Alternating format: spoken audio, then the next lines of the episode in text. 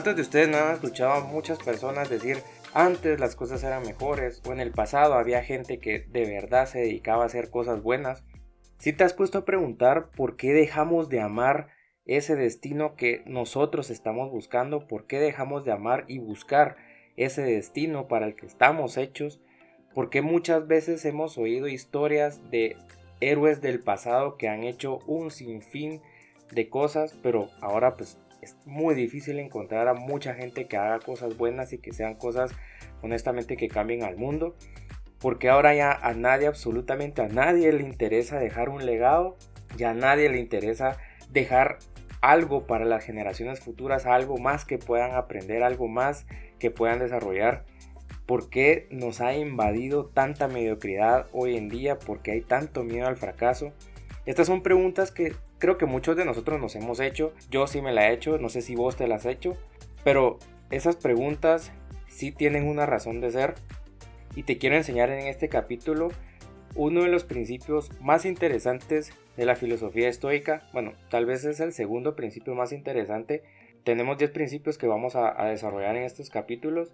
Pero el principio es amor fati. ¿Y en qué te va a ayudar amor fati? Y cómo vas a poder implementar Amor Fati en tu vida.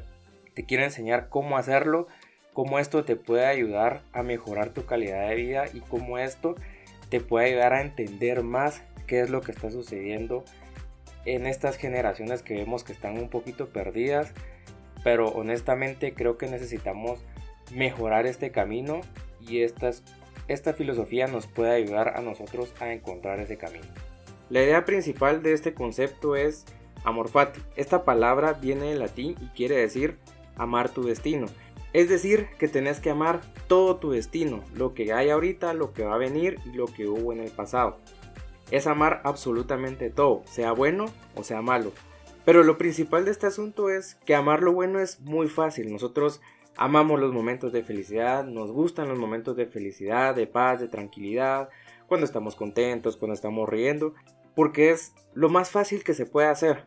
Pero cuando vienen las cosas malas, ahí se complica el asunto. ¿Cómo nosotros vamos a amar algo que nos está afectando? ¿Cómo nosotros vamos a amar el destino de lo que nos pasó ayer? Si tuvimos un mal día, o si tuvimos un mal jefe, o si tuvimos un accidente, o si tuvimos alguna desgracia en nuestra vida. Desgracia entre comillas, porque vamos a ver más adelante por qué esto no se le puede llamar desgracia. Pero ese es el secreto de cómo implementar amor fati. Porque amar lo bueno es súper fácil, pero amar lo malo, eso es lo más complicado. ¿Cómo vas a amar esas desgracias, esas tristezas, esa desolación que puedes vivir en tu vida? Ese es el secreto y eso es lo que vas a aprender a hacer aquí. Pero lo primero que tenés que hacer para poder empezar el camino de amor fati, de la filosofía estoica y de poder empezar a cambiar tu vida y mejorarla, es aceptar esos momentos tenés que aceptar los momentos de tristeza, los momentos de sufrimiento, los momentos de debilidad y tenés que empezar a vivirlos como debe ser. Obviamente no te estoy diciendo con esto es que estés deprimido y vivas la depresión, no. Lo que quiero decir es que tenés que aprender a controlar ese sentimiento y saber y aceptar que ese sentimiento es natural. Todas las personas en nuestra vida vamos a tener momentos difíciles, todas las personas en nuestra vida vamos a tener momentos de energía negativa, momentos que nos van a retar a cambiar nuestra forma de ser, momentos que obviamente nos van a quitar las fuerzas, pero lo primero que tienes que hacer es aceptarlo. ¿Y cómo vas a aceptar esa situación? Y para aceptar esa situación hay una frase que está en la generalidad de las personas y todas las personas lo dicen, que después de la tormenta viene la calma. Y eso es muy cierto. Después de la tormenta viene la calma. Ese es el secreto principal para empezar a aceptar las situaciones negativas que te pasan en la vida. Tenés un momento de crisis y siempre después de un momento de crisis viene un momento de calma, después regresa otro momento de crisis y después viene otro momento de calma. Es como un ciclo que se repite sin fin. Así es la vida y así va a ser de aquí hasta que se termine este momento que estamos viviendo y luego de que nosotros ya no estemos acá. Siempre va a seguir el mismo patrón. Y a mí me gusta poner ejemplos de las películas de niños porque es muy fácil entenderlas y es muy fácil que nosotros podamos comprender el mensaje que hay detrás de ello. No sé quiénes de ustedes han visto la película Hércules, la animada, no donde aparece la roca, sino que la animada. Es una película muy muy buena y muy divertida. Si no la han visto, les sugiero que la puedan ver. En esta película vamos a ver varias escenas y varias facetas de Hércules. Va a empezar como un muchacho débil, que no tenía fuerzas, pero que empezó a entrenar, que empezó a crecer, se volvió cada vez más fuerte, más musculoso, y cuando tuvo la fuerza suficiente para poder enfrentar retos, ahí vienen los retos. Cuando vos tenés la fuerza suficiente para enfrentar los retos, ahí es donde empiezan los retos. Si se recuerdan en la película, Hércules empezó a tener varias pruebas que le hacían con el fin de lograr ese espacio en el Olimpo para el que estaba destinado. Y empezó a luchar con la quimera, empezó a luchar con un montón de monstruos. Y al final el premio, el premio, le voy a decir premio, el premio era que se tenía que enfrentar con Hades, el mismo dios de la muerte. Empezó a prepararse, se hizo fuerte y vinieron los momentos de prueba y los momentos de crisis. Obviamente él logró traspasar esa barrera, logró traspasar todas esas barreras que tenía enfrente de él. Y al final el premio fue que rescató a la chica y obviamente le dieron su lugar en el Olimpo. Ese fue el momento de felicidad, pero si te das cuenta, cuando llega el momento de felicidad tuvo que haber antes un momento de crisis, un momento de pruebas y un momento de sufrimiento. Y eso es lo que exactamente nosotros vivimos durante toda nuestra vida. Siempre vamos a tener momentos de felicidad, pero previo a ello vamos a tener momentos de sufrimiento. ¿Quiénes de ustedes obviamente no han tenido momentos de sufrimiento? Todos los hemos tenido, pero después de ese momento han sentido la calma y la paz. Pues exactamente eso es lo que nos enseña Amor Fati. Amar el destino en completo. Amar el destino de principio a fin y amar todas esas oscilaciones que tenemos en la vida de energía positiva y de energía negativa. ¿Quiénes de ustedes no han escuchado en muchas personas la frase hubiera hecho esto, hubiera cambiado, hubiera dicho, hubiera esto, hubiera, hubiera? Y vivimos repitiendo el hubiera como que si esa fuera una palabra tan prostituida que al final nos trajera algún beneficio. El hubiera, brother, no existe. El hubiera es algo que pasó, que, bueno, ni siquiera pasó, es algo que pensás que debió haber pasado, pero que no sucedió y que te va a estar afectando durante toda tu vida y recordándote que hubieras hecho algo que obviamente no va a pasar. ¿Qué nos enseña Amor Fati con esta palabra de hubiera? Amor Fati nos enseña que el destino es así y así va a seguir siendo. Amor Fati nos enseña que todo lo que fue fue porque tuvo una razón de ser y que no pudo haber sido otra forma porque lo que fue va a seguir siendo en el futuro. Me explico. En resumen es que todo lo que fue es porque sí, porque tuvo que ser y que no hay otra forma. No pudo haber otro desenlace para poder desarrollar ese destino, para poder desarrollar esa conclusión y para poder desarrollar ese resultado que dio esa acción previa. Yo sé que es bastante chocante el entender esta situación, pero si nosotros nos adentramos solo en el hubiera, vamos a vivir en lamentaciones de que hubiera cambiado mi forma de ser, hubiera invertido en ese negocio, hubiera cambiado de trabajo cuando tenía la oportunidad, hubiera estudiado. Brother, si no lo hiciste es por porque estaba destinado a ser. Ahora, lo que va a suceder en el futuro, eso ya depende de ti. Si lo vas a hacer, es porque es tu decisión, pero no puedes cambiar las decisiones pasadas. Esto nos lleva mucho al capítulo anterior, que era Memento Mori, que por eso es que nosotros tenemos que vivir el día a día y tomar buenas decisiones para que a futuro podamos lograr desarrollar una buena calidad de vida. Obviamente no sabemos si la decisión que vamos a tomar es buena o mala y siempre va a tener alguna consecuencia, pero vamos a tratar de tomar las mejores decisiones. Pero centrándonos ahora en Amor Fati, lo que pasó, pasó. Ya no pudo, ya no se puede cambiar. Eso es de ley y así va a seguir siendo de aquí hasta que terminen los tiempos.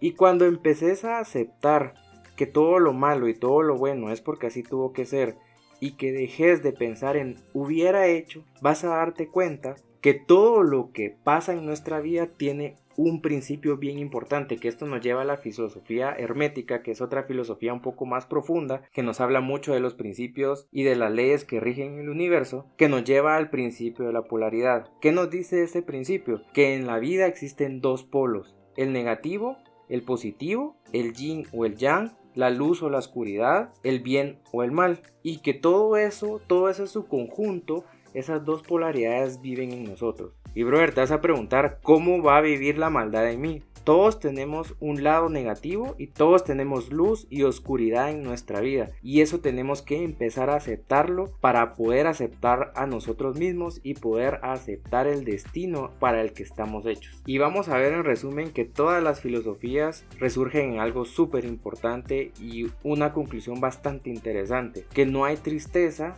sin felicidad y no hay paz sin sufrimiento. En pocas palabras, si nosotros viviéramos en una felicidad excesiva y que viviéramos en una felicidad perpetua en esta vida, obviamente, porque después de la muerte lo que nos espera es una felicidad perpetua, pero si nosotros en esta vida viviéramos en una felicidad perpetua, nosotros nos sentiríamos como perdidos, te sentirías como que si no tuvieras una razón de ser en tu vida. Por eso es que nosotros no podemos estar riéndonos todo el tiempo, porque si no nos miraríamos como medio raros y nos sentiríamos que no somos nosotros completos, que no somos nosotros mismos. Por eso es que nosotros vivimos en luz y oscuridad al mismo tiempo. Tenemos como que estar equilibrando esas dos energías para poder estar en calma y poder estar estables en este mundo. Entonces en la reflexión anterior, el sufrimiento es lo que da sentido a la vida. Eso te va a parecer como muy chocante, pero es la realidad. El sufrimiento es lo que te da ese ímpetu y esa energía para poder buscar la felicidad. Si nosotros no tuviéramos sufrimiento, si nosotros no tuviéramos momentos difíciles en nuestra vida, no aprenderíamos y no tuviéramos esa energía, no tuviéramos ese crecimiento, no tuviéramos esa mejoría en nuestra vida para cambiarla y buscar los momentos de felicidad. Eso es lo que nos traen los momentos de tristeza, sufrimiento, decepción, ansiedad, depresión, todo ese tipo de cosas lo que nos enseñan y lo que nos genera es buscar una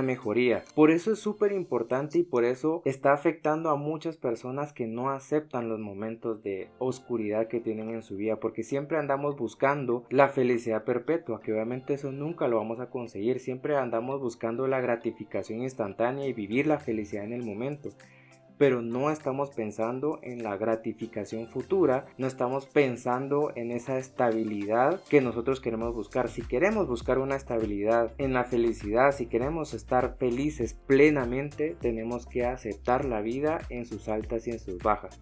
Tenemos que aceptar la vida en los momentos difíciles y en las pruebas que vamos a tener alrededor de nuestra vida. Y por eso me preocupa bastante esa positividad tóxica que estamos viviendo en nuestros días, porque estamos viviendo en un momento en donde todo queremos que sea positivo, todo queremos que sea feliz, todo queremos que sea lo mejor del mundo y que vivamos en un mundo de arcoíris, en un mundo de unicornios rosados, en un mundo donde no haya sufrimiento, pero eso no existe. Entonces empezamos a seguir a un montón de gurús que te dicen que tenés que estar todo el tiempo riéndote, que tenés que estar todo el tiempo feliz, pero no te enseñan cómo encontrar esa felicidad y cómo encontrar esa felicidad lo puedes encontrar si y solo si aceptas tus momentos de sufrimiento. Por eso es bien difícil y delicado empezar a seguir todos esos gurús de motivación que al final no te enseñan cómo encontrar ese camino en la vida. Y ese camino en la vida lo puedes encontrar a través de amar tu destino, amar todo lo que te sucede en la vida, sea bueno o malo, y amar ese camino que estás siguiendo. ¿Cuántas veces no hemos escuchado que te dicen muchas personas y es una frase que usan hasta en el mercadeo y en el marketing? La felicidad no se encuentra en la meta, la felicidad se encuentra en el camino, en el destino. Y yo sé que es una frase que lo dicen en cada momento, pero al final es cierta. O sea, el camino es el destino, no el destino es la meta, el camino es la meta. Tenés que aprender a disfrutar tu camino para que ese camino te lleve a crecer. O me vas a negar que vos no creciste después de un momento de crisis. Todos crecimos después de un momento de crisis en verdad ese momento de crisis lo tomaste como un aprendizaje. A todos nos ayuda a crecer esos momentos de crisis. Después de una decepción amorosa, ¿quiénes de ustedes no han, no han empezado a crecer? ¿Quiénes de ustedes no se han vuelto más atractivos, más atractivas después de un momento de crisis, después de una ruptura emocional? ¿O me lo vas a negar? Si siempre lo has pensado y hasta lo pensamos nosotros siempre, ah, me voy a volver una mejor persona para que mi exnovia o mi exnovio diga, puchica, hoy sí me lo perdí, o cómo cambió este, o mejoró su forma de ser, o te vuelvas más atractivo. Todas las personas, si de verdad lo analizan, después de una ruptura amorosa se vuelven más atractivas. ¿Por qué? Porque crecieron, porque aprendieron de esa ruptura, porque la sobrepasaron. Entonces eso quiere decir que nosotros crecemos solo en momentos de sufrimiento, solo en momentos de tristeza y solo en momentos de decepción y todas las energías negativas que vienen después de eso. Y lo vamos a ver en todos los ámbitos de la vida. Ahorita toqué el tema amoroso porque es lo común, pero también tenemos decepciones profesionales o cuando nos despiden del trabajo o cuando perdemos algún negocio. Después de esa decepción que tuvimos, después de ese momento difícil, siempre hubo un momento de felicidad cuando encontramos otro trabajo, cuando generamos otro negocio. Y eso nos ayudó a crecer como personas, eso nos ayudó a ser mejor persona. Si nosotros no tuviéramos momentos difíciles y vos no tenés un momento difícil y si vos no aprendes de ese momento difícil, jamás vas a crecer. Nosotros crecemos únicamente en momentos de debilidad, en momentos de ruptura y en momentos de tristeza. ¿O vos cómo crees que las personas que van al gimnasio crecen? Ellos no crecen solo porque respiran aire.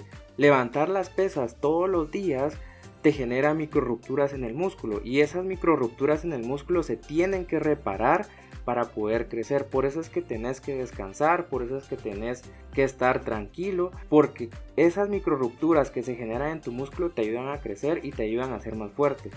Esa es como una analogía un poquito sencilla y fácil de detectar de por qué se necesitan momentos difíciles para poder crecer como persona. Entonces, si vos te vas a dar cuenta que las personas que han sufrido mucho en la vida son mucho más fuertes porque han logrado encontrar ese punto, han logrado aprender de esas decepciones y de esos momentos difíciles para ser mejor persona. Si no, mira, yo sé que es un personaje ficticio, pero veamos el caso de Thomas Shelby de los Peaky Blinders. Ese brother la pasó difícil. Se fue a la guerra, vio cómo asesinaban a sus amigos. A lo largo de su vida tuvo un montón de traumas porque en la serie vas a ver que el tipo vivía soñando todos los momentos de asesinato, todos los momentos de guerra, pero ese tipo tenía una inteligencia emocional bárbara, o sea, a ese tipo no se le pasaba nada, ese tipo era frío, era calculador, ese tipo su inteligencia emocional era